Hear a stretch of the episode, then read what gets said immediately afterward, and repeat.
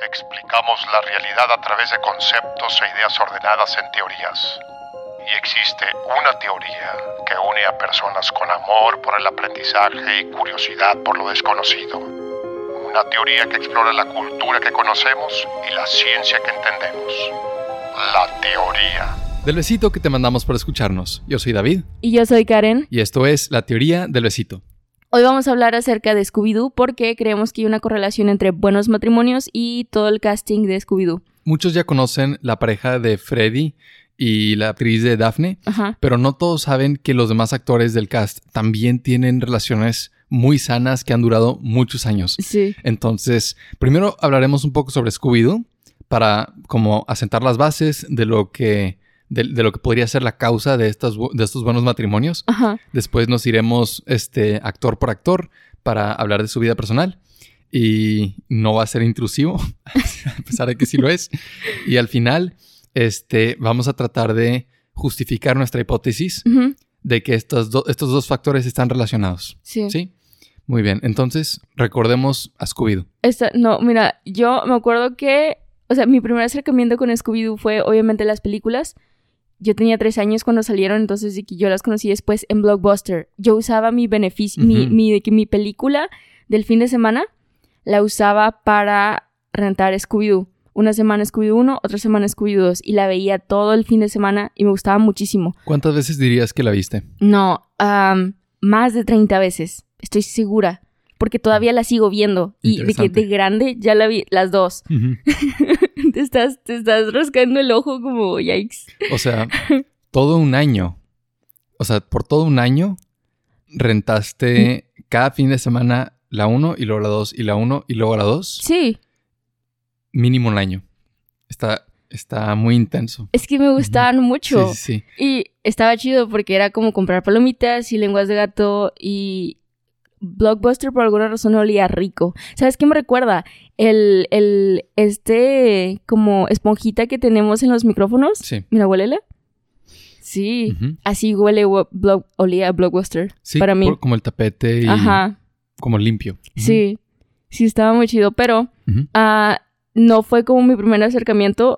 Me gustan mucho las películas, pero veía la- las caricaturas. En- creo que era Cartoon Network, ¿sí. Yo lo vi en Cartoon Network. sí. Ajá. Y mi como confesión más grande en este episodio es que cuando leía Hanna Barbera, yo pensaba que cuando lo estoy investigando ayer, o sea, viví Ujú. 22 años de mi vida creyendo que Hanna Barbera era de que una señora, no de que era una Mm. señora que hizo Scooby-Doo. Y en Como mi Hanna mente, Barbara. Ajá. y en mi mente era como, es que, wow, yo quiero, yo puedo hacer eso, y que está chido. Pero después me di cuenta que eran dos señores. Sí, y que es- son los apellidos. Sí, combinados? nada más Sí. los unían y es como, güey, ¿cuál es el motivo de unir tus dos apellidos? Y ya sabes que va a sonar femenino. Entonces, Yo creo que asumieron que no iba a sonar tan femenino, porque yo también pensé que era una mujer. ¿verdad? Sí, a mí, o sea, yo lo escuché como nombre femenino, Hannah, Ajá. y luego, ah, tal vez es Barbara, pero un poquito diferente. Está chistoso porque yo pensé que, wow, esta señora hizo Scooby-Doo, los supersónicos. ¿Qué onda? Los pica... ¿Cómo está haciendo todo esto? ¿De dónde le sale tanta imaginación? Y no, era una productora. Entonces me enteré de eso ayer y me dio mucha risa como, wow, qué, qué penita que pensé que era una señora sola. Porque aparte los nombres son William y Joseph, o sea, súper americanos. Ah, sí, sí, Ajá, sí. Pero sus apellidos bien interesantes. sí. Barbera. Bueno, Y de, de Hanna-Barbera, ¿cuáles eran tus caricaturas favoritas? defin- o sea, los supersónicos y Scooby-Doo. Ok. Sí. Yo creo que este Scooby-Doo y Picapiedras me gustaba más. Me gustaban más los Picapiedras que, que Supersónicos. ¿Por qué? ¿Te gusta más lo primitivo? Yo creo que sí. No, bien. yo creo que me caían mejor los personajes. ¿En serio? Sí. Y la película de los ah, Picapiedras también tiene como ese, ese vibe De la del Scooby-Doo. 2002, sí. Exacto, como que todos ya conocen esto, entonces podemos enfocarnos en los chistes y la historia. Y, y no, nunca hubo una película así de los supersónicos. Y creo que si lo hicieran hoy, sería muy como las nuevas de Ghostbusters, como Ajá. que muy nostálgico, muy wannabe emocional. En lugar de tomártelo como un chiste. Sí me gustaría si lo hicieran como en los, o sea, estilo 2000, Ujú. como estos otros dos. A mí también. Sí. Y entendiendo que lo están haciendo por burla, no por... Exacto. Ajá. Porque sí, estas dos películas de Supersónicos, digo, perdón, la de Picapiedras y la de Scooby-Doo, sí la hacen con como ese tono de... Sabemos que está medio tonto. Sí, de hecho estaba leyendo que la... la- porque las, estas dos de Scooby-Doo, de como live action, eh, la del 2002 y la del 2004, este... La primera iba a ser como una burla al, al mecanismo que tenían A la- en, a la fórmula. en las sí a la fórmula que tenían en las caricaturas y que por ejemplo esta Vilma y Daphne iban a ser lesbianas y que iban a declarar ante el mundo que este Shaggy era un de que fumador de marihuana, de que leí algo así que tenía otro nivel, que tenía como otro, ¿Sí será cierto? quién sabe. Lo leí y después que por regulaciones y por cosas legales de como la caricatura y eso no se podía Pues me hace sentido. Sí. y nada más le bajaron el tono. Pero por ejemplo, hay escenas, este, hay varias escenas eliminadas que dan ese tono. Hay una de, por ejemplo, cuando, cuando están en el, en el avión, Sí. que llegan todos y se reencuentran en la película uno, ya ves que se pelearon porque no le daban crédito a Vilma y Daphne no quería ser la secuestrada y Freddy, ¿sí te acuerdas de eso? Sí, sí, sí. Ah, en el cuando están diciendo, ay, ¿qué fue de tu vida? Y que hay una escena donde Vilma, es una escena eliminada donde Vilma dice que, ah, es que yo, yo estoy trabajando para la NASA y en realidad ponen como un, un- una nube de recuerdo donde ella no está en la NASA, no está trabajando en la NASA, está trabajando con su psicólogo.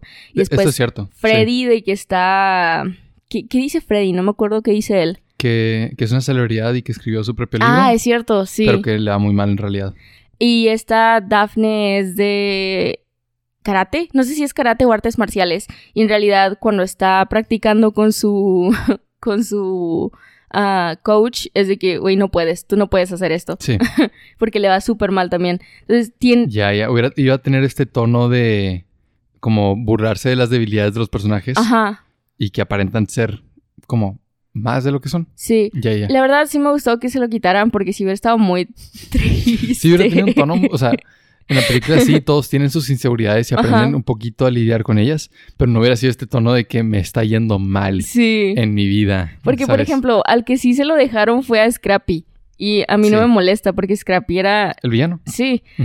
Ah, pero sí, intentó, y no sé si, si, lo, si dejaron esta iniciativa de contradecir lo que las caricaturas, la fórmula de las caricaturas, que es, ah, van viajando y un, que algo los interrumpe, que es usualmente que uno sea un pueblo embrujado, bla, bla. Después, este, como se interrumpió su viaje, se ponen a investigar y se dividen. Y esa división es la que crea los estereotipos de los que se burla la película del 2002, que es, bueno, Daphne ya no quiere ser la damisela en peligro, Ujú. Vilma ya no quiere ser la que no tiene nada de crédito cuando ella hace todo, Sí. y Shaggy y Scooby no quieren ser solo los que encuentran comida, también quieren participación. La, la segunda película, la de los monstruos, también juega como ese papel, porque al final Shaggy y Scooby son los que Los héroes. Ajá. Y pues es algo que no te esperas. Incluso los mismos personajes dicen, no puedo creer que le dieras la responsabilidad a ellos dos, que son Daphne y Freddy los que dicen eso. Es Fred en realidad, se llama Freddy en vida real. Mira, no, de hecho, sí voy a confirmar lo que estás diciendo porque este no me había caído el 20 o si lo hizo se me olvidó de que el interés romántico que hace el papel esta Isla Fisher se llama Mary Jane. Ah, sí, sí, Entonces sí. ahí está la burla de que Ajá. es marihuano, ¿sabes? y, y al parecer sí hubo una escena en donde este Vilma y Daphne intentan besarse para regresar a los cuerpos cuando se cambian. Sí. Y que al parecer esa escena está borrada, Ujú. pero que las actrices lo confirmaron, diciendo que, que fue un poco atrevido, adorable. Y luego Sarah Michelle Gellar dijo que Linda besa muy bien. Y ya. Entonces sí iba a tener ese tono más como de burlarse de los estereotipos. Ajá. Y ya lo fueron recortando porque Sí, sí se me imagino, ajá. sobraba. Ajá. Y por ejemplo, el, el- las únicas dos cosas que dejaron en. Digo, son, son películas distintas, pero ah, la- en la 2, cuando llegan en la gala que, hable, a que abren el museo de los trajes de todos los villanos, Ujú. cuando lo digo con mucha puntualidad porque ayer vi Scooby-Doo 2. Entonces, este, cuando llegan y está Shaggy y eh, me gusta mucho esta escena porque a pesar, o sea, me da mucha tranquilidad la relación entre personalidad y color. O sea, me hace sentir muy segura con los personajes, como Sí, yo sé bueno. que no van a cambiar tanto, yo sé que se van a quedar así. Y sí pueden crecer, pero ella es color naranja. Claro. O sea, de que ella es el naranja. Ah, cuando están en la, en la carpeta, carpeta, en la La- en la alfombra, en la, alfombra, sí. en la alfombra roja, ah, los fans de Shaggy aparecen con humo, Como de un blunt. Ah, sí, sí, sí. Y, y ya nada más los saluda y todos de que están comiendo y está, está muy chistoso. Como cada uno de sus fans tiene la personalidad de, de alguien de Misterio a la Orden. Está chido, se, identifican con, con los que se parecen. Sí. Y la otra es cuando se cambian de. Su alma se cambia de cuerpo y. Freddy está en el cuerpo de Daphne. eh, que Daphne, que es Fred, le pregunta qué tal me vería desnuda. Y de que se abre el vestido y ve sus boobies. No sé si te acuerdas de esa Sí, escena. sí. Yo creo que esas son como las cositas que dejaron y ya. Porque sí me llamó mucho la atención porque yo sí pensé, wow, eso es legal. De que Fred puede ver a Daphne desnuda en este momento y es legal. Y ya. No sé si, si el chiste aterrizaría tan bien Hoy. hoy en día. Sí, no, no. Sería como, hey, Freddy, ¿sabes? Tendrías que, tendría que decir, no, está bien, soy gay. Siempre me confundo porque se llaman igual, pero ah, es Fred en personaje y Freddy en vida real, ¿verdad? Fred es el misterio de la orden, Freddy es su nombre. ¿No se dice Freddy también, el personaje? Según yo nada más es Fred, ¿no? Hmm. Porque yo siempre le dije Freddy, pero no sé si si sí sea Freddy. Creo que, a ver, a ver, este... Según yo es Freddy. ¿Sí? Sí, sí, o sea, es literalmente su nombre. Creo que sí. No, le dicen Fred, ya. Dice- le dicen Fred. Ya. Ok, entonces personaje es Fred, Fred Jones y él es Freddy. Muy bien, ok, para decirlo bien así. Ok, Sí. ¿terminaste de contar la fórmula de los episodios de Scooby-Doo? Ah, no, eh, me quedé en cómo se dividen y esa división crea su estereotipo. Daphne es X, ajá. De los roles. Sí. Ajá. Y bueno, después de que se dividen y usualmente Fred y esta Vilma encuentran pistas y de- con esas pistas hacen demuestran que el monstruo es falso. Ya que demuestran que el monstruo es falso, hacen un plan.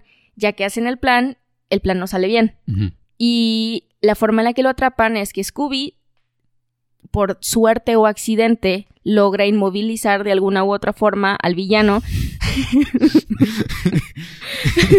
¿Qué te da risa? Se escucha como Scooby jugando con una motocicleta atropella por accidente al villano y le provoca una sección total de la médula. Lo inmoviliza de la cintura para abajo El, y aprovechan para quitarle la máscara. el común era que cayera encima de él porque se cae. O, o que lo hiciera tropezar. Pero no. Um, tropeza por las escaleras, se desnuca en la caída por ejemplo, Luna y Ghost. queda inmóvil. Que van en un barril, Shaggy y Scooby, y lo Ajá. meten al barril. Sí, es Ajá. como, oh, ah, y después lo atrapan, lo desenmascaran y dice la frase: Todo hubiera salido bien de no ser por que estos, estas personas. Sí hay una frase. Por estos muchachos entrometidos. y su perro. Ajá, y su perro. Y, y ya va a la cárcel. Y esa es la ecuación. Se desvían del viaje, encuentran pistas, sus roles determinados, y todo sale mal hasta que sale bien por Scooby y su accidente. Ok. Y ya, es una es- buena fórmula, es entretenida. Sí, sí, es muy entretenida, la verdad. Yo no, ni siquiera, o sea, si me hubieras preguntado hace... ¿Cuántos años tengo?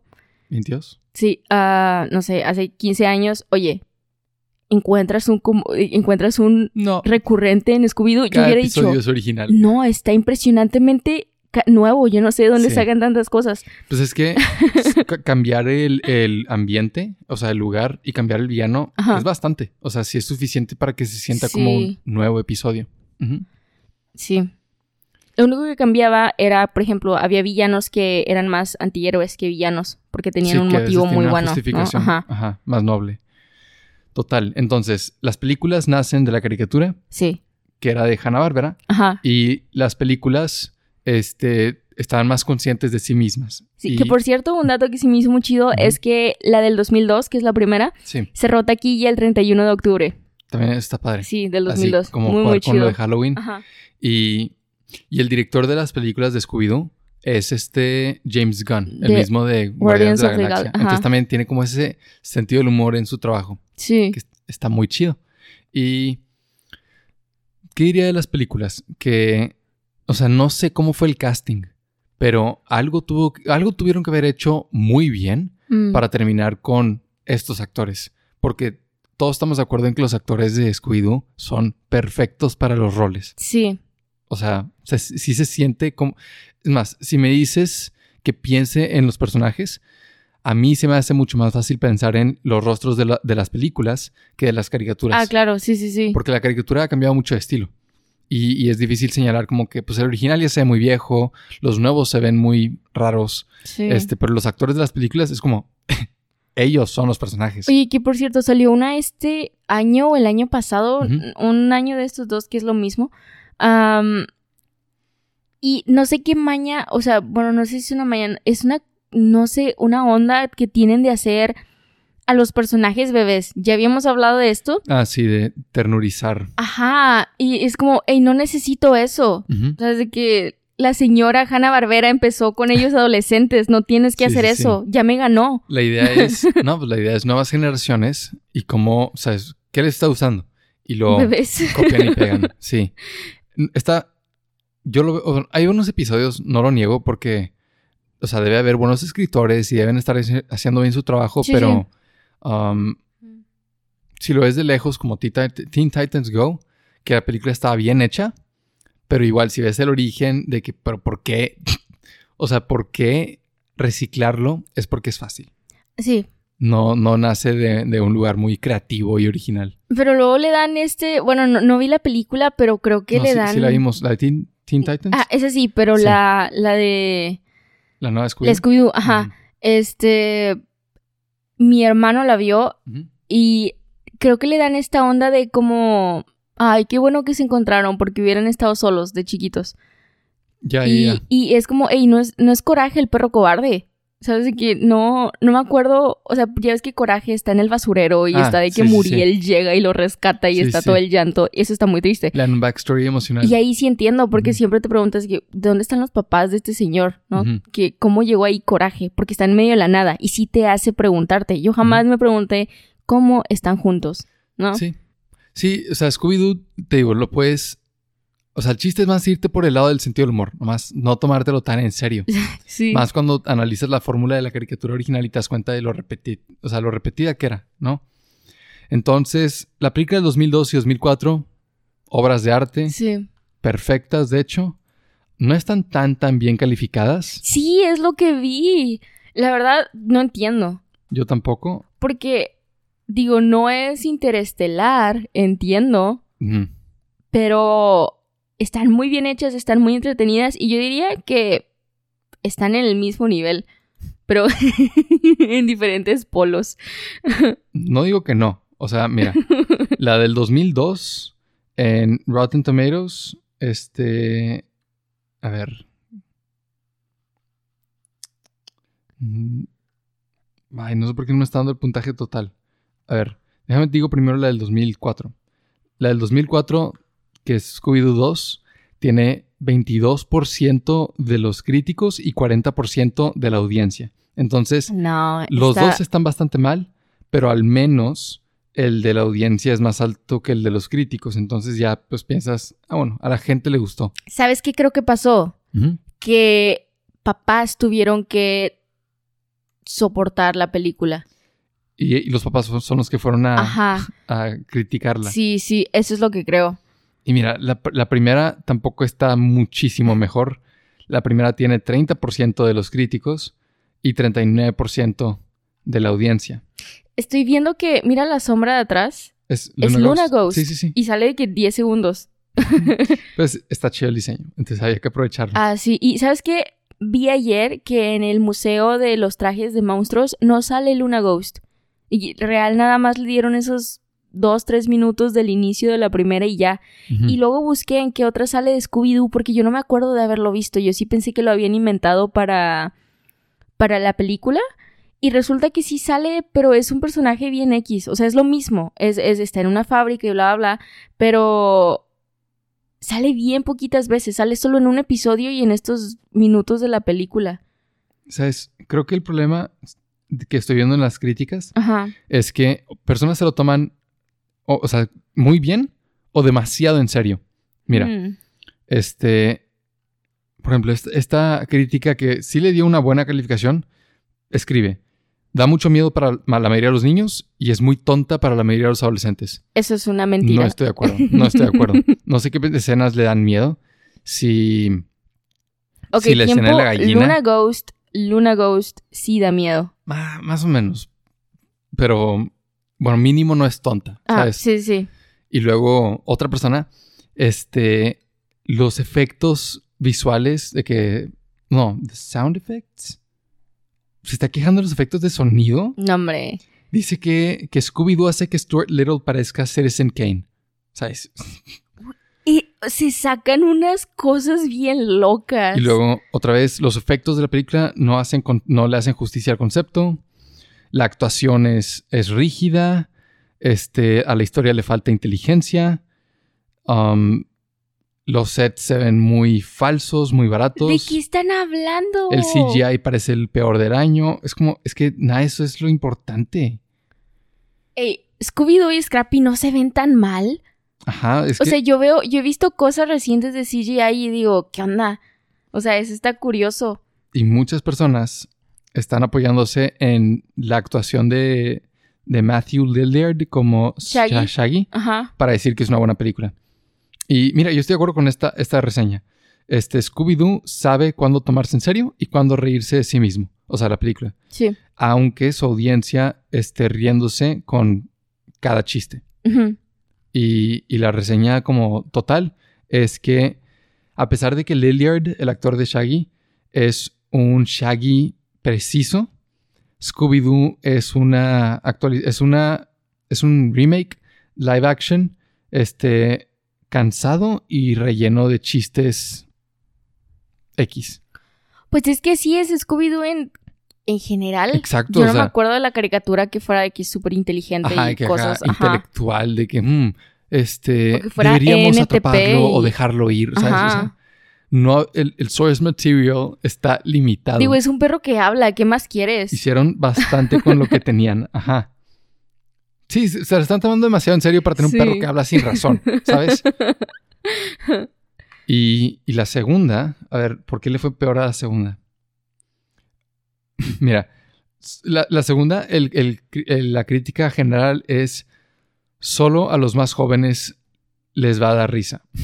De que solo a los niños les daría risa. Es Esa que es la no, crítica. es, no es una risa de carcajada como si estuvieras en un especial de comedia. Es una risa de... ja, Lo, ah, mira, y de hecho, esta es con la que estuve de acuerdo en la pasada. Dice, más tranquila que la primera, pero no es, este, no merece un Scooby Snack.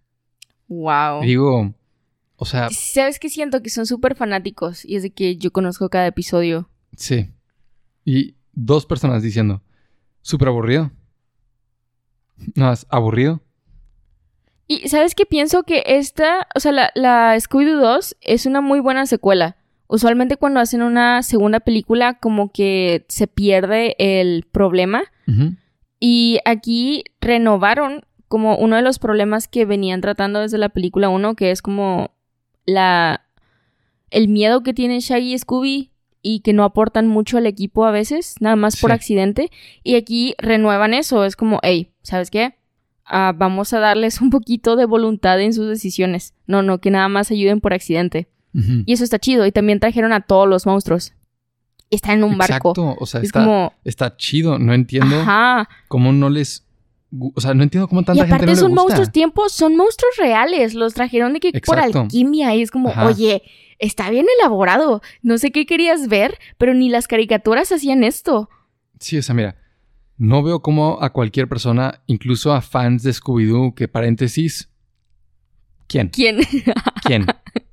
sí. Le podría, podría encontrarle algo valioso a esta película. Es como, no, no entiendo por qué la severidad.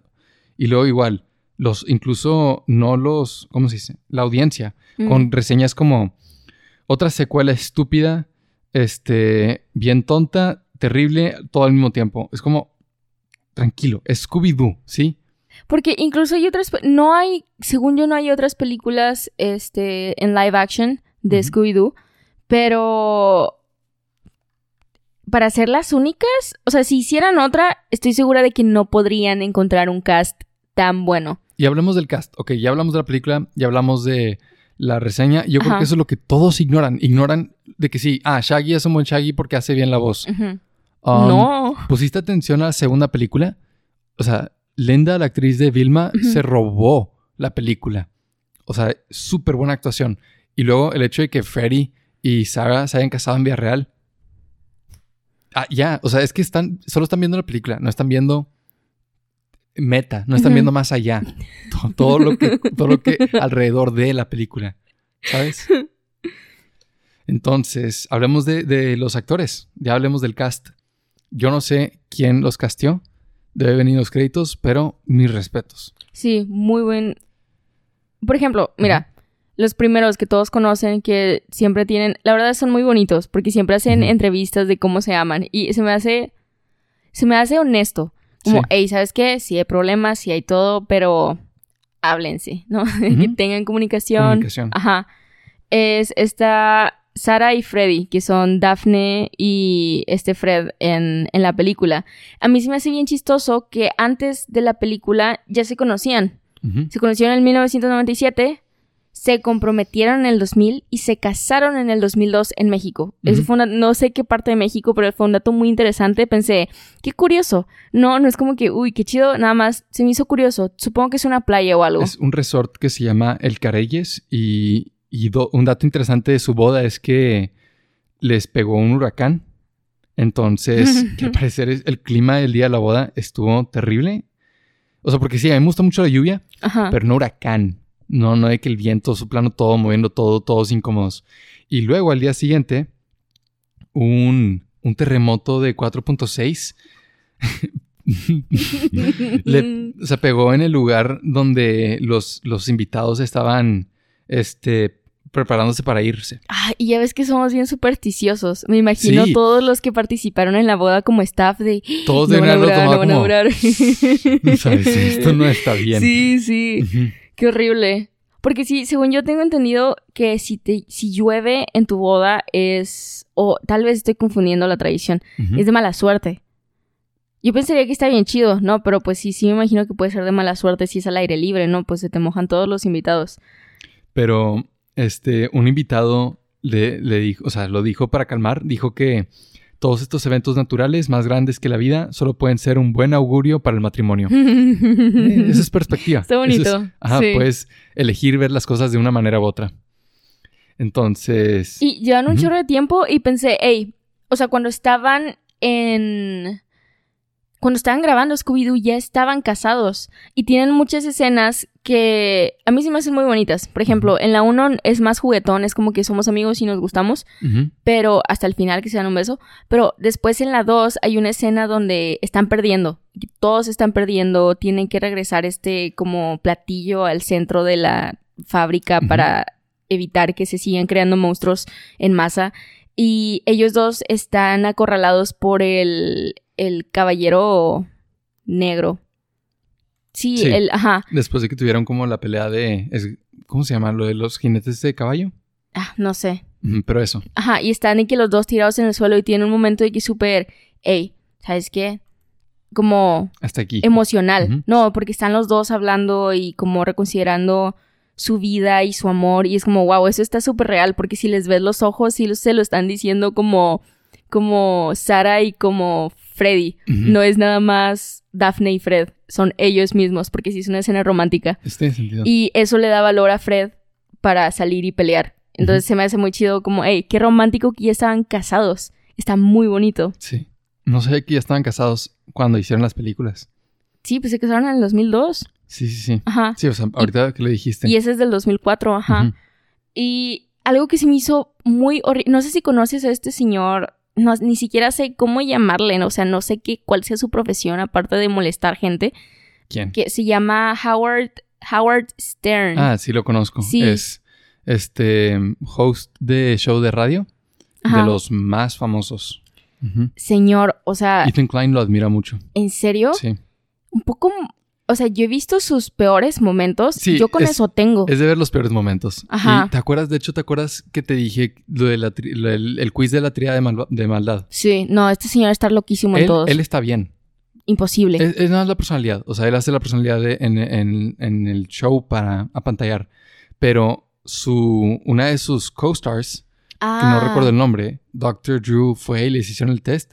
Y ella salió altísimo Sí, en narcisismo, Sí, sí, que es de los puntajes más altos que ha tenido.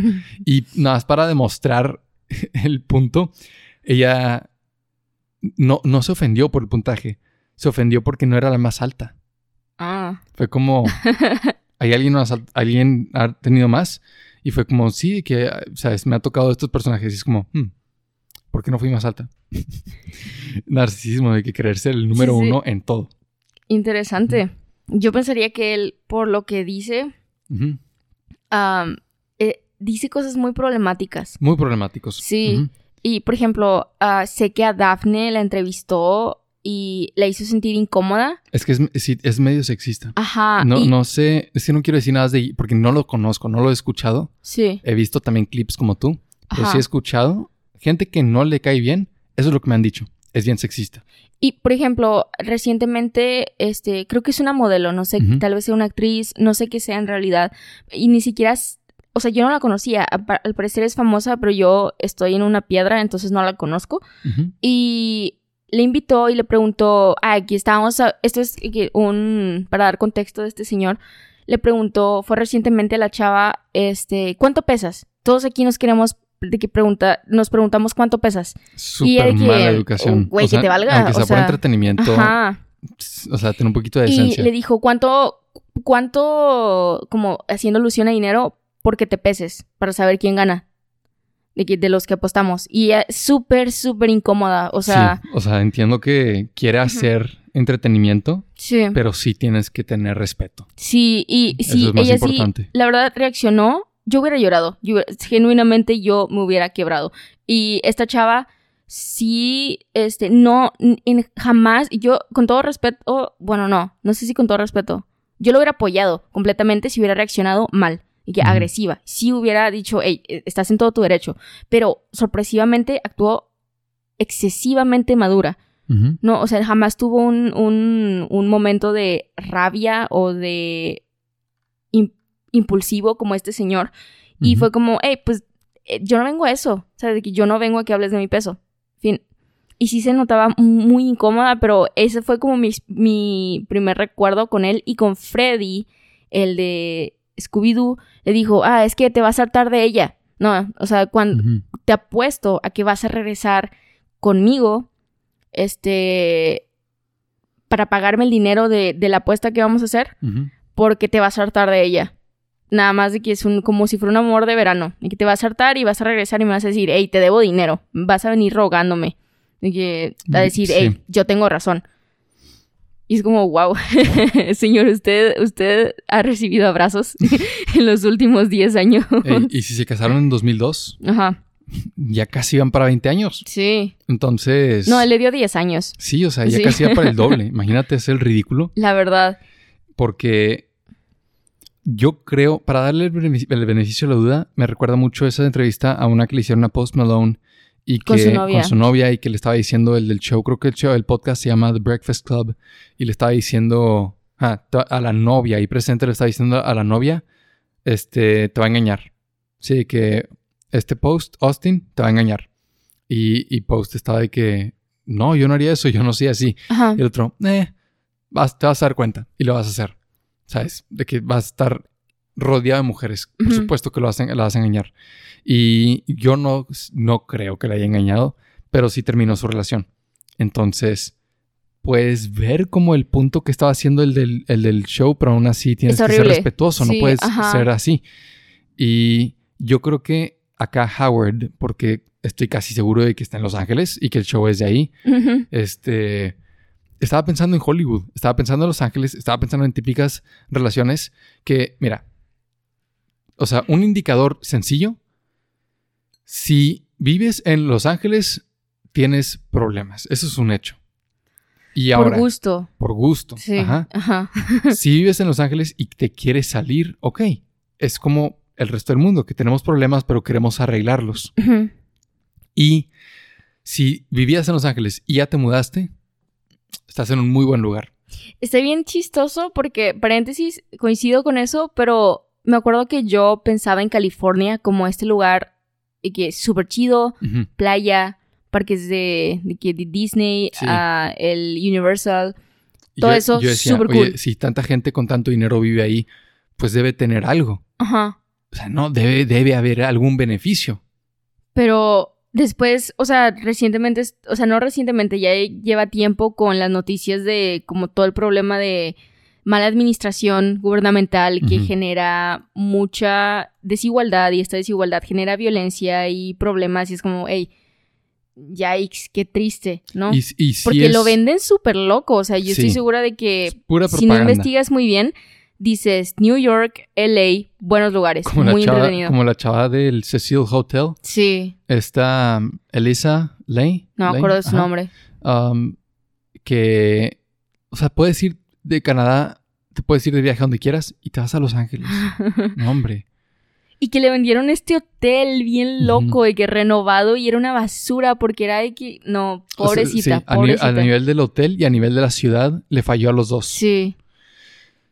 Pero sí, de... Regresando a las parejas, Ajá. pues sí, claro que le vas a decir eso a... Bueno, no, estoy, no lo estoy justificando, solo entiendo de dónde viene Howard, de que nueve de 10 parejas hollywoodenses que les digas eso, tienes razón. ¿Me... ¿Tiene pareja él? Howard, no sé. Ya.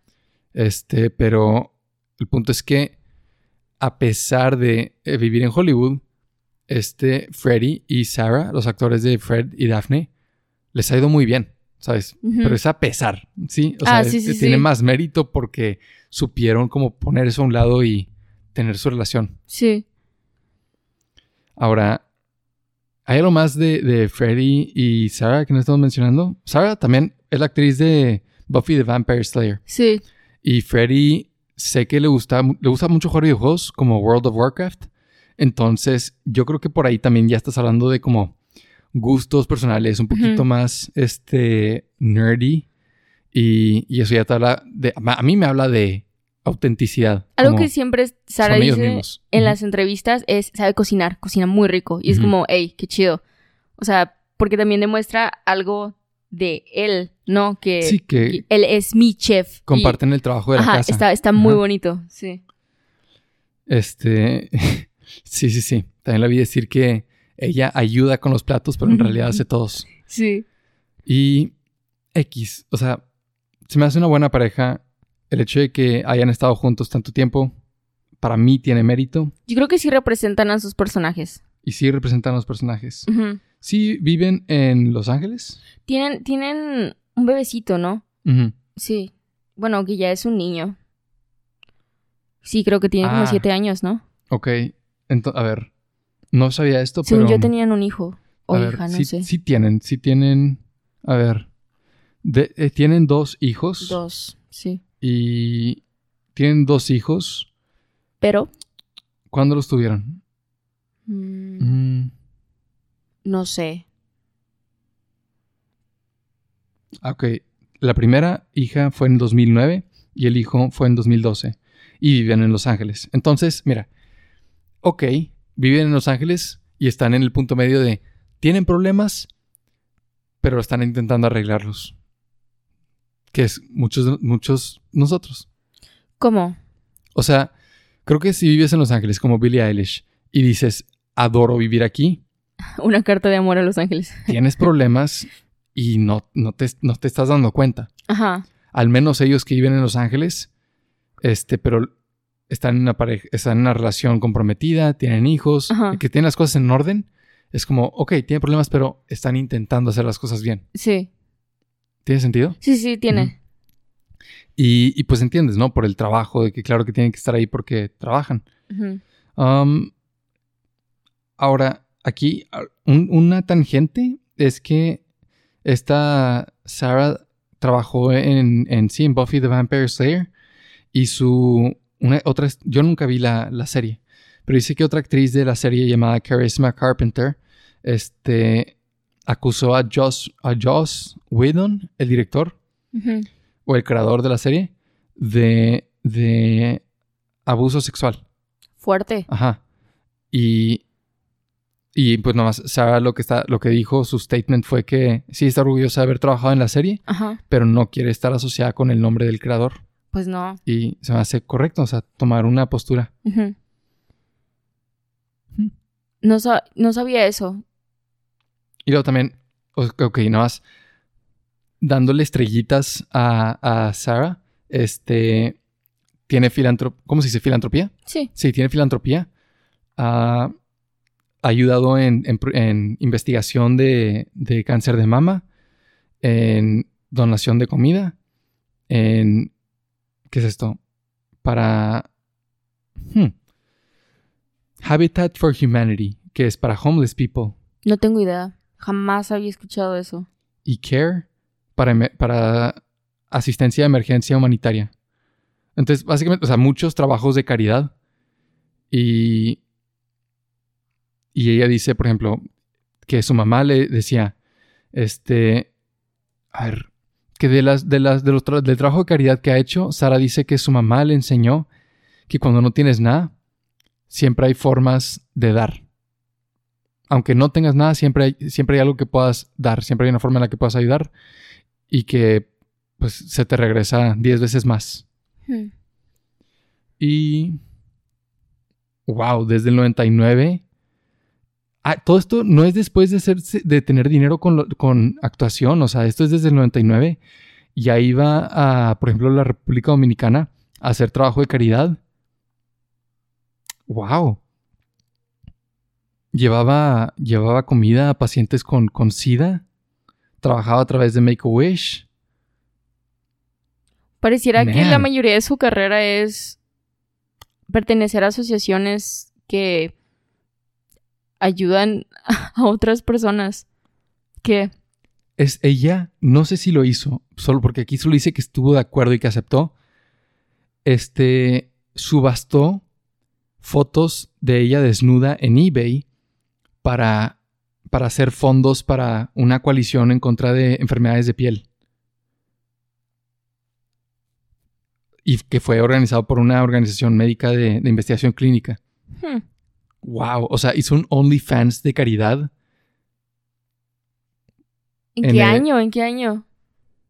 2007, al parecer. Wow, o sea, muchísimo mérito. ¿Qué onda? ¿Qué, qué piensas de esto? No, o sea, yo sabía que, bueno, yo asumía más bien Ajá, que, o sea, tenía un lado altruista, sí. pero no pensé que fuera tan dedicada. O sea, pensé que su carrera principal ajá. era la actuación, Sí, no trabajar constantemente con asociaciones que ayudan a otras personas. O sea, no, no me lo pudiera haber imaginado. o sea, hace un chorro de trabajo en, en organizaciones no, no, no gubernamentales que ya existen, pero aparte creó este, su propia caridad llamada Foodsters. Hmm.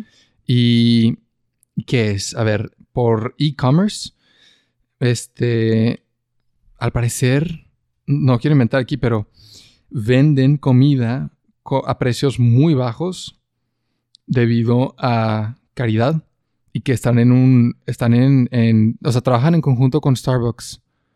¿En qué, es- en qué lugares se como ejercen? Creo que esto es Estados Unidos. Sí, pero ah, en todos Estados Unidos o ciertos lugares. Para, creo que para ayudar con la distribución, se, por eso están con Starbucks, para que puedan hacerlo a través de 8000 de las tiendas de Starbucks. Ya, pues supongo Entonces que también ya tienen eso les Los da Ángeles. distribución de... Sí, sí. Entonces ya eso les da distribución, me imagino, nacional. Y aparte tiene un libro de cocina. Hmm, ¡Wow! Mucho mérito. sí. Y su esposo juega a World of Warcraft. ¡Wow! no, hombre, no. Ahora, ahora Pues claro, pobrecito. No sea, debería haber leído el del primero. No, pobrecitos. No, él. no Él es su esposo. Él es su esposo. No quiero hacerlo menos, pero sí. Si haces su Wikipedia, sí, tiene trabajo de actuación y todo eso. Todo eso. Ajá. Pero, no, hombre, él es del. Así lo voy a decir. Este, este Freddy, el, el esposo de Sarah Michelle. Sí. Ajá. Sí, sí, sí. No, pues por eso cocina. Yo también diría, hey, yo estoy haciendo todo esto. Lo mínimo que espero después de llegar de, de hacerle comidas a, a pacientes con SIDA y a niños con hambre y a... Déjame ¿Sabes? te cocino. Es que me tengas la cena ya hecha, ¿sabes? Entonces, qué bueno que Freddy este, hace su parte. Ok, entonces es la pareja. Me sorprendió mucho eso de la caridad y el altruismo. Fue mucho más de lo que esperaba. Y creo que los dos han trabajado en Star Wars. Ah, sí vi algo así, pero la verdad no le presté atención. Está interesante. Con su voz. Sí. Sí. No sé qué exactamente, pero sí. Muy bien. Ahora, vamos con el que sigue. Y los otros, o sea, yo creo que este es más conocido porque los dos son actores y no son tan reservados. O sea, sí están muy. Todavía siguen generando. O sea, les hacen entrevistas, son muy abiertos con su Sí. relación, con todo lo que hacen y con su familia. No necesariamente con sus hijos, pero sí con su matrimonio. Y porque pues son niños, ¿no? No los vas a exhibir en Los Ángeles. Por. Como No, no, no. loco. Sí, sí, es de Ah. esta- sí es de estar locos. Ajá. Más porque yo creo que muchos de ellos empezaron muy, muy chiquitos, Sí. entonces entienden como el, peligro de, del spotlight. Ujú. Pero la siguiente pareja, que es el personaje de Shaggy, que es Matthew. ¿Cómo lo pronuncias? Lillard, Lillard. Nombre. creo. Está bien, supongamos. Y Heather Helm, que es su esposa. Yo no sé nada de su esposa. Hay dos, tres fotos. Este, creo que no es actriz.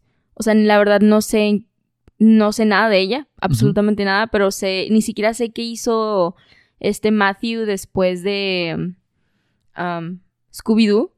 Pero ah, sé que se casaron en el 2000, antes de la película, dos años antes. Ellos ya tienen 20 años Ajá, juntos. Increíble. No, está loquísimo. Tienen, bueno, este año cumpliría 21. Ujú. Está bien loco. Tienen dos décadas. Más de- Tienen, sí. tienen casi mi edad casados. Y mira, él, sí, como dices, se casaron, tienen tres hijos, no decir los nombres, pero ellos sí, en contraste a, a, a esta Sarah y su esposo, Ujú. este... el señor ese. Ajá. Um, él, él y su esposa, este, bueno, Matthew y Heather tienen una vida muy, muy privada, Sí. muy personal y privada. Este, y sí viven en Los Ángeles, igual que Sarah y Freddie, pero también que te das cuenta de que hacen un esfuerzo por no dejarse llevar por el estilo de vida hollywoodense. Sí. Es el diablo. o sea, perdón, pero Hollywood sí es mm, mal estilo de vida. Muy vacío. Sí. Entonces está chido que ellos como... Ah, salió en House. ¿En serio? Sí. Creo que lo llegué a ver en, en otra película, no me, hace mucho, no me acuerdo cuál, y dije, ah, Shaggy. Sí, sí, sí. Y usualmente, por ejemplo, sé que eso no es muy bien visto. Por ejemplo, este. El de Harry Potter. Ah, sí, como decir, hey, Harry Potter. Ajá. Y sé que muchos actores viven con ese como pesadez de no me bajan de este papel, de que ya jamás puedo salir de este papel Yo o creo lo que que es, pero yo sí creo que es perspectiva. O sea, obviamente Harry, o sea, Daniel Radcliffe ves la edad Daniel Radcliffe, y sí, es- está feo porque era un adolescente, estás Sí. creciendo, te estás descubriendo y aquí están todos de que poniendo expectativas sobre ti. Pero como adulto, yo he escuchado a algunos actores y algunos profesionistas también de otros lados que cuando les dices, ah, eres el de tal película, Ajá. tal cartel, tal comercial, este, lo ven como una bendición en contraste a que nadie te conozca y no tengas clientes y no tengas Ajá. trabajo. Es como, hey, sí, y sí es soy, inicio. sí ¿no? soy Ajá. Shaggy, de que soy Shaggy, sí, y Tiempo, pero él, nada de qué avergonzarse. Claro. Hizo un excelente papel en las Claro, dos claro, películas, sí. No, y, y él podría ponerse diva y decir, ah, ¿sabes? Porque nadie me reconoce por mi trabajo en Scream o en este... ¿Salió en Scream? Sí. ¿Shaggy? Estoy viendo que tiene... ¿Matthew? Sí, tiene Pero entonces mucho también Scream. salió con este, este, esta Sara y este Freddy también salieron en Scream, ¿no? Sí, pues al parecer ya estaban juntos. Como que era... Como que se conocían. Ujú, ¿Qué Grupo onda? de amigos. Ya. Este, sí, te digo que él podría ponerse. Ah, pues él también salió en She's All That. Ah, Y ahí salió. Freddy es protagonista. Bueno, no, es principal, no protagonista. Y, y sale Sarah en una escena en una cafetería comiendo. Ujú. qué chido. Entonces ahí, ¿De salen, qué ahí año es los tres. Del 99. Ah, bueno, ya se conocían. Es que Se- también sí. creo que I Know What You Did Last Summer. Ajá. Creo que también se conocían. mismo estilo. Ajá. Ahí se conocieron. Ajá. Entonces, te digo, este Matthew podría ponerse este, sus moños Ajá. y decir, odio que la gente me reconozca por Shaggy, pero yo creo que lo toma como, hey, qué chido que la, que, que- que la gente me conoce Sí. y que consigo trabajo y puedo usarlo para mantener a mi familia y para mandar a mis hijos a la universidad y todo eso. O sea, es, de- es perspectiva, ¿sabes? Sí. Este, entonces, sí, no, no, no lo digo por, no lo digo por Daniel, lo digo más, la persona que tengo en mente es Toby Maguire, que, que según esto se quejó de que Spider-Man y todo eso, y es como, amigo, tienes trabajo, hay gente pobre. ¿Qué ¿sí? más hizo después de Spider-Man? Yo según no lo no Hizo conozco. Great Gatsby, este, él sale en Great Gatsby, ese protagonista, ese protagonista No la he visto Gatsby. jamás, no la he Ah, visto. no, no, no te estoy diciendo que no lo has visto, pero yo, estoy- yo le estoy diciendo de él de que, amigo, tuviste un rol protagónico en una película súper exitosa, ¿sabes? No estás para andarte quejando. No sé si se quejó, o sea, les fueron de que puro como, drama. rumor y drama. sé. Pero si es que se quejó, no está para andarse quejando. Que, por ejemplo, Spider-Man también está chido. Exacto. Al que sí se le pasaron fue a el de Twilight, este Robert Pattinson. Exacto, pero incluso él, de que sí se burla, pero no tiene la, como, mal, ¿cómo se dice? Ingratitud Ah, sí, sí, sí. de decir, este, odio esto, Ajá. ¿sabes? Es como, pues, ¿quién sabe? Si hubieras tenido la carrera que tienes ahorita y, estu- y estuvieras saliendo en películas como, este, Tenet. um, sí, no, no reacciona mal. ajá. Mi punto es la de luna de miel. Sí, no, a él se le no, pasaron. pobrecito. a él se le pasaron. Pobrecito. Y él sí, él sí estaría justificado en decir injusto. Estuvo Sí. bien injusto que, que me pusieran a hacer todo esto, pero trabajo es trabajo, ¿no? Y Pero, por ejemplo, yo no veo a Edward cuando. donde sale con Tom Holland, que es un sacerdote. Ah, sí, sí, sí, exacto. No ves The Devil all of The- the time Sí, sí, y creo que sí. dices, o sea, te lo tomas en serio. Y si lo ves ser para el personaje Sí. por lo que es, no estás pensando en vampiro. Entonces, malo fuera que, que haces ese rol como Taylor Lautner y, y no te va tan, tan bien. Eso sí, entiendo. No está tan chido que te pase eso. Ey, pero él siguió saliendo como Taylor. ¿Cómo se llama esta película de San Valentín? Donde sale también este Ashton Kutcher y Ah, está... es la- ah, no, recuerdo el nombre, pero creo- ponle tú Valentine's Day. No sí, sé. creo que sí. Ajá, sí. sí. que sale también esta Taylor Swift. Sí, sí, y son de que la pareja de Taylors. Sí. Ajá. Entonces, punto es, punto es hay que ser agradecidos. Y eso sí lo veo en estos actores. Entonces, terminando de hablar de Matthew Lillard, este, ¿qué más hay de él? Y ya, es, es o sea, es- lleva casado 20 años, casi 21 años. Y, ok, si ves su- sus ¡Ay, redes, mira! está súper bonito. Ay, no, qué bonito. Sus- o sea, su familia se ve, ¿Es su hija? son sus, es sus dos hijas y su hija. ¡Wow! Están mega grandes. Y Ella se parece un chorro a él. Sí. Sí. ¡Wow!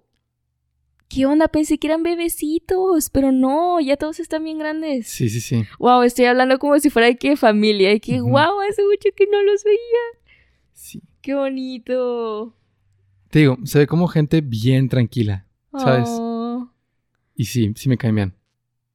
Ay, como, su hijo es idéntico a él. Sí. Míralo. te digo, se ve como buenas personas. Sí. Se ve como un buen papá. Entonces, qué bueno que le está yendo bien, ¿sabes? Ujú. Y. Y te digo, él no ha dicho mucho de su matrimonio y como de que qué ha hecho para, para que todo salga bien, pero. Digo, no es un, no es secreto, ¿sabes? Ta- Son las sí. mismas cosas de siempre, son Ta- los valores también- y principios de ser una buena persona y por ende ser un buen papá o buena mamá. También creo que es por, por su esposa. Si yo no estuviera en el medio como artístico y tú sí, yo sí diría, no, gracias. Cálmate. Ajá. y No, no me gustaría como tanto atención. Porque sí, Sí. sí, invasivos, son bien invasivos. O sea, has visto cómo se le ponen con cámaras y todo. Sí, sí, sí. Muy Entonces, feo. sí es de saberlo manejar. Y alguien que sí está más en el spotlight todavía, yo creo Ajá. que es Linda Cardellini. Sí. Ella pues acaba de salir en la serie, digo, acaba de salir, pero ya es del 2019, de Dead to Me. Yo lo empecé a ver. Ajá. Es un muy buen personaje. Está muy, muy chido su personaje. No he terminado la serie, pero la he visto en no. Sale también en. en- es, es el, el personaje que no sé cómo se llama ni él ni ella, ¿verdad? Es el, el que avienta flechas. Hawkeye. Sí, es su esposa. Ah, sí, Ajá. En, en Marvel. Ujú. Sí, sí, sí, es ella. el que avienta flechas. Sí. Y este, ella salió en muchas películas. Sí. Este, entonces, pero X punto es que ella estuvo con Jason Segel después de haber actuado en Freaks and Geeks este, juntos. Y estuvieron juntos por cinco Ah, es años. el de los Muppets. El de los Muppets, Mm. sí. Y después, pues terminaron su relación. No sé qué, cómo pasó, qué pasó. No cr- creo que importe. Pero el punto es que este se hizo novia de Steven Rodríguez. Y no sé bien quién sea Steven Rodríguez. Yo tampoco sé quién sea. Me suena conocido, pero no sé si es porque son dos nombres muy comunes, el apellido y el nombre. Steven Rodríguez. Ajá. Ajá. Pero un punto es que este tra- trabajaban de alguna manera, trabajaban juntos. Ajá. Y se conocían desde que él tenía 11 años y ella 10 años. Entonces puedes verlo como una. como ¿Reencuentro? un reencuentro, Ajá. sí, pero de una amistad desde la infancia. Y está bien infantil porque ella, dice- o sea, en una entrevista dice que sí se acuerda de él y que hacía trucos en su bici bien chidos. Es como, Está muy bonito. ajá, Como, "Ey, ¿qué fue lo que lo primero que te gustó de papá? Y que le pregunte su bebecito o bebecita y que sea como los trucos en su bici. Y no te voy a mentir. Ah, estuvieron juntos en la misma escuela. Wow. Súper reencuentro. Sí. Entonces, ok, eso también es un común denominador. Este, amistad antes de la relación. Ah, o sí, sea, fueron con- amigos con por mucho tiempo antes de la Sara y relación. Freddy, sí. Sí, sí, sí. Y pues tuvieron un bebé. Después se casaron. Nada más déjate digo el año. En el 2011, ¿no? Sí, en el 2011 tuvieron un bebé. Ah, es cierto. Bueno, tuvieron el bebé en el 2012 y se comprometieron en 2013. Ya. y siguen juntos. Entonces, no hay mucho, no hay mucha información de ellos, pero se ven felices. Sí se ven como una buena pareja. También porque veo cómo eso puede ser una contraargumentación a nuestra hipótesis, ah, como, ah, es que todo lo que están diciendo son valores occidentales promedio de un, como, una ideología convencional, Claro, ¿no? claro. De que, ah, fueron amigos, se conocieron, se casaron. Sí. No, pero, hey, esto es distinto, ¿no? Es una fórmula distinta que se siente genuina, no se siente forzada como, am, se embarazó y se casaron. No, porque ella da statements de cómo, hey, sí, eh, que nos unió muchísimo más nuestro, ¿Bebé? sí, nuestro bebecito. Sí, sí, sí. O sea, no estoy diciendo, tampoco estamos diciendo que la fórmula de Freddy y Sarah es la correcta. Ajá. Este, no, lo importante es el presente. Y ahorita tienen una buena relación.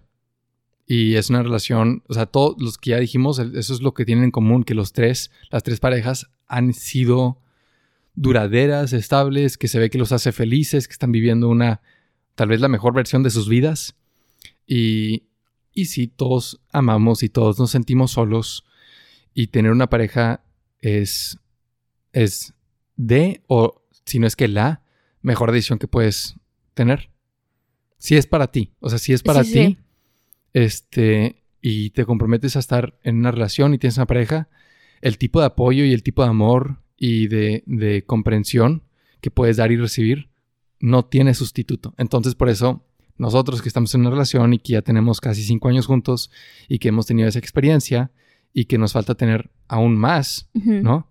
Este, por ejemplo, hace poco, este, estaba con un doctor y el doctor me estaba enseñando fotos de su bebé que tiene un año Oh. y se ve muy feliz. Y obviamente, si le preguntas a él, lo más importante para él en su vida ahorita es su bebé y su esposa, ¿no? Ujú. Su familia, obviamente. Y, y ves que, le- que es la prioridad y que no hay nada en segundo plano. Y luego llegó una paciente que este, estaban trabajando para una vejez exitosa, básicamente para que crezca con la mayor cantidad de salud posible Ok. para que pueda disfrutar de su vida y de su familia y todo eso. Entonces, la misma paciente le dice, sí, es que, híjole, yo tuve hijos y pensé que esto era lo mejor del mundo y luego tuve nietos y me di cuenta de que no, esto es lo mejor, mejor del mundo. Y, y le dijo al doctor, te vas a dar cuenta. Si es que tienes nietos, te vas a dar cuenta de que no se le compara. Y luego el doctor me volteó a a mí y me dijo, hey, y si tú tienes hijos, te vas a dar cuenta de que no se le compara. O sea, me- le dijo de que sí, sí te creo porque a mí siempre me dijeron lo de los hijos y luego los tuve y es cierto. Entonces, si tú me dices que tener nietos es lo mejor del mundo, te creo. Y, y me estoy yendo por ese lado de que, o sea, la razón por la que tener, estar en una relación y tener amor y tener una pareja, es, o sea, le echan tanta, tanto rollo, Ajá. es porque no es falso. O sea, sí es tan bueno como lo platican. Hmm. ¿sabes? Entonces, por eso estamos. Mira, no- y no estoy diciendo que lobster, si no tienes una pareja, te vamos a convertir en un animal. Solo estoy señalando, solo estamos señalando a relaciones que se nos hacen modelos a seguir para, para que tengamos puntos de referencia. ¿Cómo se llama ese actor? Colin Farrell. Ajá, Colin Farrell. Está muy guapo. Está muy guapo. Mi conclusión fue Colin Farrell y tú estás de que hijos, nietos, amor. Y sí, sí, sí. Um, Linda. Terminamos de hablar de Linda. Sí. Um, igual, se nota que es muy buena persona. Este, se nota que maneja muy bien el sexismo en Hollywood. Por ejemplo, no, no, la, este, no le estaban dando trabajo cuando estuvo embarazada y luego hizo algo, no me acuerdo bien qué fue, pero después de tener al bebé, regresó a trabajar en Mad Men y hizo una escena donde estaba en ropa interior de que un mes después de haber dado a luz. Entonces, Qué pesado porque es muy cansado, ¿no? Sí, Sí. entonces fue muy aplaudido, como, hey, muy chido. Mu- mu- mucho esfuerzo. Sí, qué pesado. Y bueno, ya hablamos de los actores de Vilma, Shaggy, Freddy y Daphne. Ahora hay que hablar de dos actores que tal vez no estarían como en tu, en tu, ¿sabes? Imagen, Ah. Ajá, en tu radar, exacto.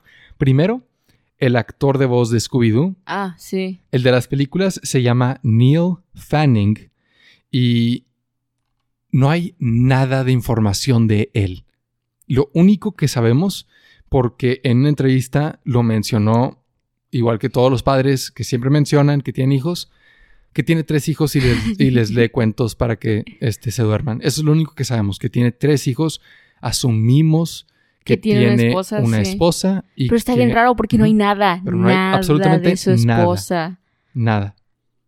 o Ent- pareja. Entonces, es lo único que sabemos del actor de voz de Scooby-Doo. Ajá. Mínimo, tiene tres hijos y les lee historias cuando se va a dormir y les hace la voz de los diferentes personajes y les gusta mucho. De que hacer la voz de Peter Pan, lo del Capitán Garfio y, y los demás personajes. Entonces, eso escucha muy bonito, escucha como una película, Ajá. ¿sabes?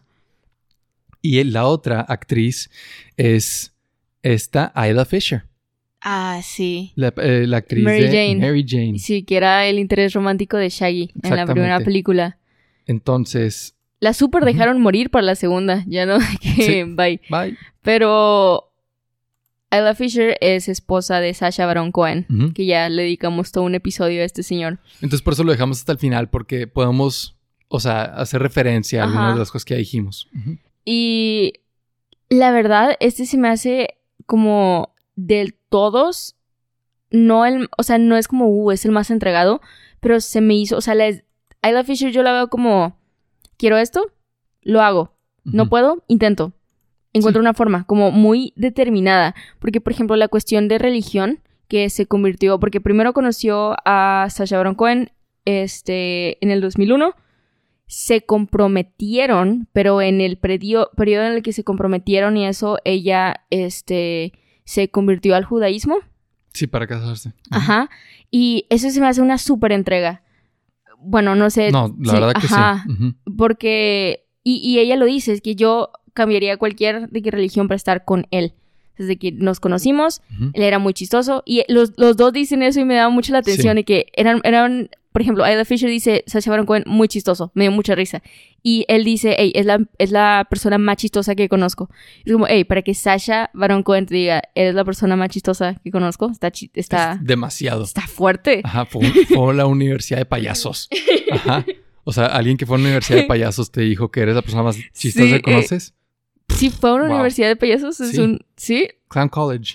¿Real? Lo platicamos en el episodio. Se me olvidó. Sí, sí, sí. O sea, lo mismo que Cam. Ey, ¿eso es algo? Sí. Porque últimamente sí tengo una fijación con payasos. Tal vez. es mi camino. No, entonces no es algo. Mira, te apoyo, te apoyo con Park Ranger. Y no quiero, no, voy a ser Mitch, pero no, voy- no te voy a apoyar en un camino de Ey, payasos. no, pero. Entiendes el valor de los payasos en la sociedad. Pero que alguien más lo haga. Pero sí entiendes el valor de los payasos en la sociedad. Más no o menos. quiero ser un payaso. No, Entiendo no, quiero entenderlos. Cuando, entiendo el valor cuando se ejerce como este Sacha Baron Cohen lo ejerce. No aprecio tanto el valor.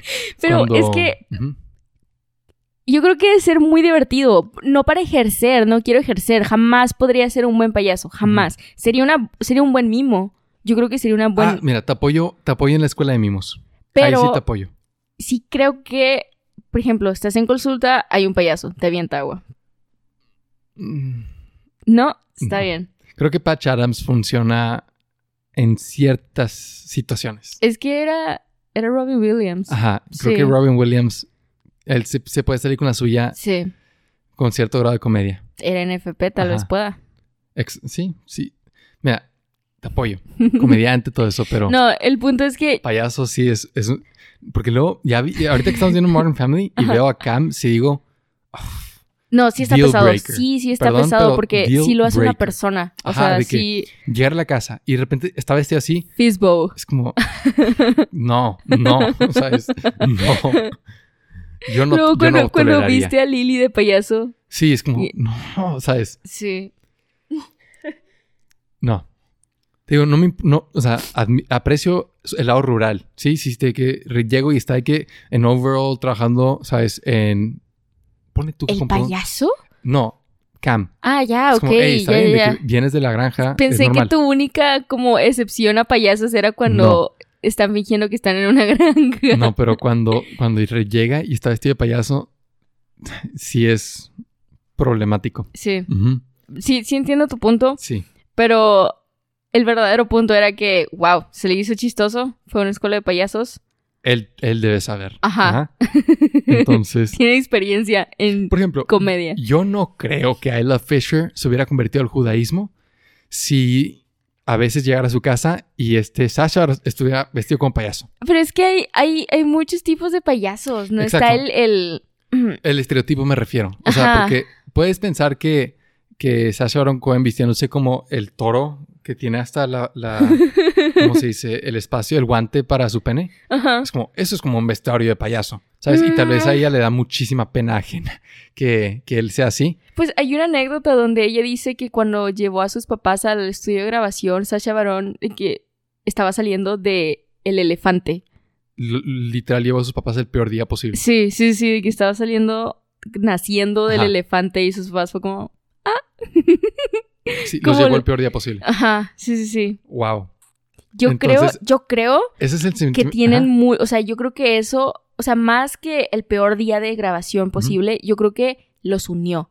Es Sí, como, te hey, me, te estás vulnerabilizando tanto, hija, que me traes al trabajo de tu esposo y él está haciendo esto Sí, y no te sientes juzgada, yo creo que tiene una muy buena relación. es cierto. Y, O sea, y yo es- no podría. y eso de reírse, o sea, es, es lo mismo que Freddy y Sarah dicen de su relación.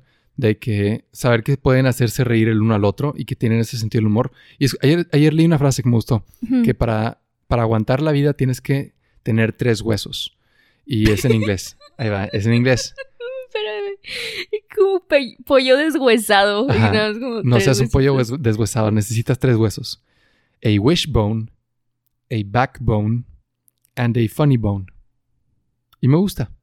O sea, si tienes esperanza, valor y un buen sentido del humor, deberías poder aguantar lo que la vida te aviente. Y yo creo que eso es, que eso es lo que tienen estas parejas. O sea, obviamente se nota que todas tienen buen sentido del humor. Lo voy a usar para, la, la- para el final, Ujú. para sustentar la hipótesis. Ah, bueno, ya, Sí. ya estamos en el final. ¿Ya estamos en el final? Sí. Wow, ok. Ah, Único punto es que Isla Fisher también hace filantropía y, ah, y Sasha Baron Cohen también. y se, mudaron, se mudaron a Australia Ah, porque sí. tienen problemas, pero ya los arreglaron. Sí. Porque viven en Los Entonces- Ángeles. Ajá. Y eh, un como statement que dio Ada Fisher fue, hey, no puedo estar en otro lugar que no sea mi casa, mi casa en Australia. Y sí hay arañas, supongo, pero... Pero es más peligroso las serpientes humanas de Los Ángeles que las arañas venenosas de Australia. Sí. O sea, dicen que allá no se sienten juzgados y que pueden ser ellos mismos y creo que eso no, no tiene sustituto. Aparte tienen un, un hijo, Sí. slash hija, no sé qué sea, pero sí. Hijo slash hija. no sé qué sea. Un hije. Hije. A ver, no, tienen tres. Tres. Ay, solo me quedé con uno de que en el Sí. 2007. Que lo tuvieron y después ya se comprometieron. Sí, sí, sí. No, tuvieron tres. Uno en 2007, uno en 2010 y uno en 2015. Huh. Muy bien. Ahora, ¿cómo vas a concluir con esa frase? Ah, bueno, es que creo que algo que me gusta mucho y no sé si lo hacen porque en realidad son así. Yo creo que eso fue lo que vieron y tal vez le estoy leyendo de más, pero la mayoría de los personajes tienen problemas como tienen una excelente capacidad de resolución de problemas y lo que veo con la vida de cada uno de ellos es como, hey, no sé si en realidad cuando estás en un momento de depresión volteas a ver a tu personaje de tus películas del 2002 y del 2004 y dices, ¿qué, ¿Qué haría? haría? Ajá, wow, al mismo tiempo. Sexy. ¿Qué haría X personaje de que actúe? Pero si te pareces mucho, ¿no? Por ejemplo, yo veo a Linda y es como... En, en la segunda película tiene como cuestiones de, hey, es que no quiero vulnerabilizarme, no quiero como mostrar que puedo amar. Ujú. Y yo la veo ahorita y es como, o sea, el simple hecho de, hey, puedo amar porque puedo amar a mi hijo y puedo amarme a mí misma, pero también puedo amar mi trabajo y puedo hacer los tres al mismo tiempo. No me Ujú. puedes decir nada. O Daphne y Freddy, que, hey, iniciamos como amigos, literal. O sea, la historia de Daphne y Freddy es Ujú. Sara y, y- Dije Freddy, dije Daphne y Daphne Fred. y Fred, Es la ajá. misma que Sara y Freddy. No, como, Sí. hey, ¿sabes qué? Fuimos amigos, nos conocimos, aceptamos que nos amábamos, nos dimos un besito, somos, tenemos dos hijos. La vida imita la ficción. Ajá. Y me gusta que tienen los valores de sus personajes. O sea, no es nada más. Yo creo que si los viera y no hubieran actuado, yo diría, hey, podría ser un buen. Como cuando haces el cast ideal para uno de tus libros. ¿no? De, hey, esta persona podría ser excelente. Por ejemplo, Logan Lerman para Percy Jackson, pero mala producción. Ah, o sea, así. Sí. Y no. Yo creo que hay un embrujo. de que este es. Lo voy a hacer más como mi resolución para mi hipótesis de esta tesis. Eh, es más ficcional. Eh, hay un embrujo. Yo creo que se les metió de que la bondad de los personajes. Y por eso tienen tan buenas relaciones. Tú dices, el pollo que usó el, el de vudú sí tuvo un efecto. Sí. Sí los bendijo. Sí, yo creo. Los, los protegió, ¿verdad? Sí. Y les El dio... pollo pelón. El pollo pelón les y dio... el changuito de cuántas patas? ¿Ocho? creo que sí, ocho. Ajá. Les dio... O doce, no recuerdo. Pero les dio amor y prosperidad por el resto de sus vidas. Sí, creo. Yo pienso más, de una manera más científica que la misma razón por la que los castearon a ellos es por la misma razón por la que han tenido vidas tan bien vividas. O sea, la persona del casting... Nah, ese tipo de respuesta no se vale. Ahí va, no, no, la persona del casting debió haber visto valores y principios y, y formas de pensar en ellos que pudo relacionar muy bien con la, los, los personajes de la película y, y después, no como una causa, o sea, ya lo tenían.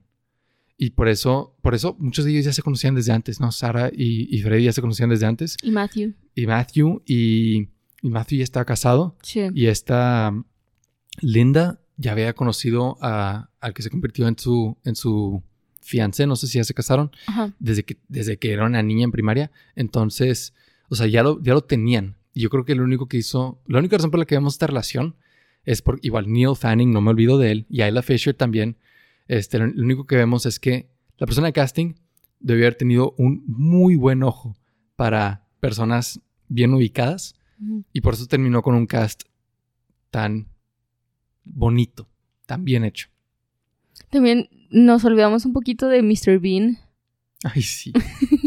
y Scrappy. Sí, ay, bueno, Scrappy, es que Scrappy no creo quién Lo sabe. dejamos para otro episodio porque ahorita ya tenemos que cerrar. Ajá. Pero no sé, Mr. Bean sí me da confianza. Entonces esperamos que estos, estas parejas que sean modelos a seguir para nosotros, para ustedes que están escuchando y podrían tener o querer estar en una relación. Y, y les Ah. deseamos mucho amor y muchos besitos en sus vidas. Sí, también que tengan los mismos tres huesos que tienen. Exacto. Ajá. Te mandamos muchos besitos y te damos gracias por escuchar el episodio. No olvides suscribirte y seguirnos en redes usando los links en la descripción. Queremos agradecer con todo nuestro corazoncito al besitólogo David, el pastor de honor, por apoyarnos en Patreon. Si tú también quieres hacer una donación, visita patreon.com diagonal la teoría del besito. Únete a la conversación y forma parte de la comunidad del besito en Discord. La siguiente semana hablaremos sobre los mejores dulces mexicanos. Te mandamos muchos besitos. Mua. Mua. Y a bye. A bye. A bye. A bye.